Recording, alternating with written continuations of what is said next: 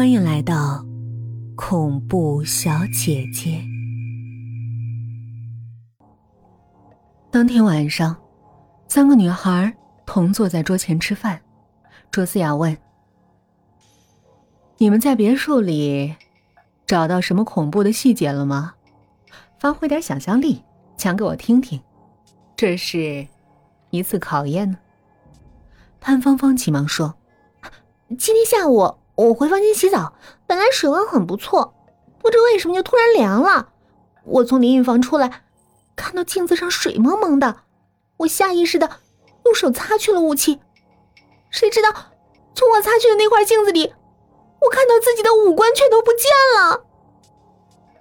穆欣然和子涵都吓得缩成一团，卓思雅也赞许的点点头。穆欣然不服气，用他柔软的声音也讲了一个：下午回到房间之后，我困得不行，想小睡一会儿，刚迷迷糊糊的在梦境的边缘徘徊，我就听到。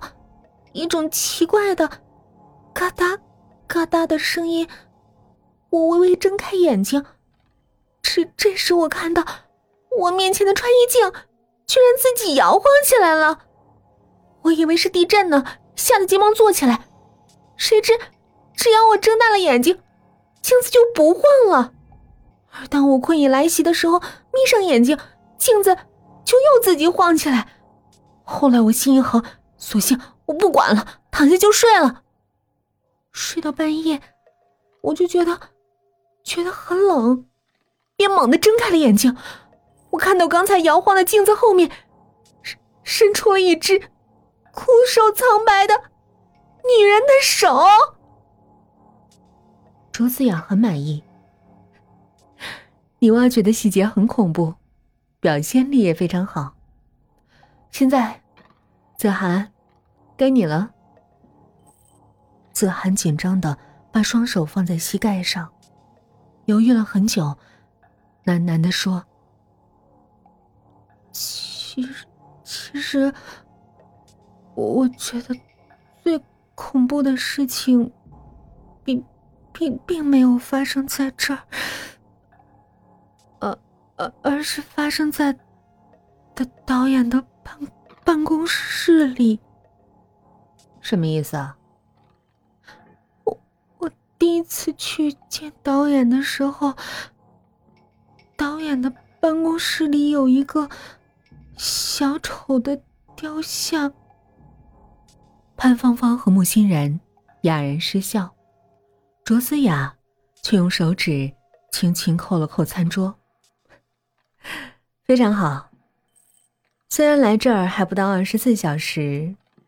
但是你们的表现出乎我的意料，都很有潜力。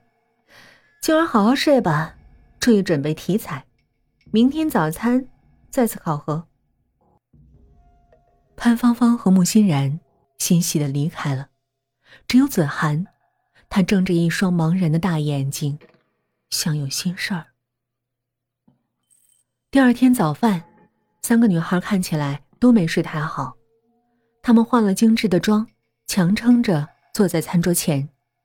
嘴快的潘芳芳第一个说道：“左儿，吓死我了。”他说：“左耳临睡之前，他接到了一个电话，没有来电显示。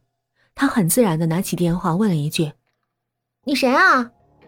对方回了一句：‘是我呀。’然而，正是这句话，把潘芳芳吓坏了。”因为他感觉这回答，并不是来自话筒，而是来自于这个房间。潘芳芳恍然挂断了电话，她尝试着，又问了一句：“是谁啊？”房间的某个角落传来了回答：“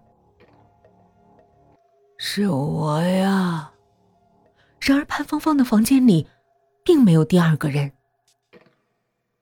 也许是潘芳芳的描述太真实，所有的人都听得呆住了。他不禁有些得意，但穆欣然不服输。我昨晚的经历才叫吓人呢。穆欣然说：“昨天她穿了一身高档的黑色真丝连衣裙，所以脱下来的时候极小心的放在了椅子上。然而他一回身，发现连衣裙不知何时已经挂在了衣架上，而且挂得非常周正。木欣然当时并没有多想，他以为是自己记错了，于是他洗漱之后关上了灯，准备入睡。但关上灯之后，他觉得不太对劲儿了。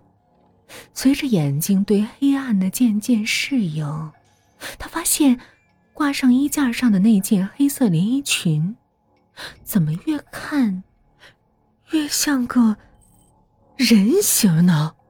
穆欣然急忙打开灯，灯光中，连衣裙还在那儿，只是上面加了个帽子，所以关灯后，像是有了个人头，看起来就像人形了。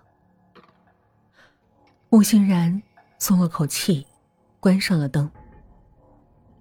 然而，就在穆欣然即将入睡的时候，他从眯缝的眼睛里看到，连衣裙真的动了起来，那个黑色的影子从衣架上跳了下来，缓缓的走到了他的床前。哎呀妈！吓死人了！穆欣然的讲述太吓人了。潘芳芳不由得尖叫出来，穆欣然停下讲述，得意的看着潘芳芳。这样开放式的结局，反而更吸引人。卓思雅微微一笑说：“子涵，这次你要给我们讲点什么呢？”子涵嗫嚅着说：“我，我。”第一次去见导演的时候，导演的办公室里有有个小丑雕像。潘芳芳和穆欣然全都哈哈大笑起来，他们挑衅的看着卓思雅，认为子涵应该被淘汰出局了。然而卓思雅却没有对子涵的异常表现有什么反应，他示意子涵做的很好。早饭过后，潘芳芳愤怒的把穆欣然拉到一边哎，你觉不觉得有猫腻啊？子涵表现那么差，卓思雅还不淘汰他，会不会受贿了？”穆欣然连连点头。他们气冲冲的找到子涵，面对面的和他质问。子涵可怜巴巴的说：“我讲的都是实话，难道你们？”没觉得很恐怖吗？导演以前在马戏团混过生活，据说还当过小丑。他觉得那非常伤自尊，所以他最讨厌的就是小丑。那他办公室里怎么又会有一尊小丑的雕像呢？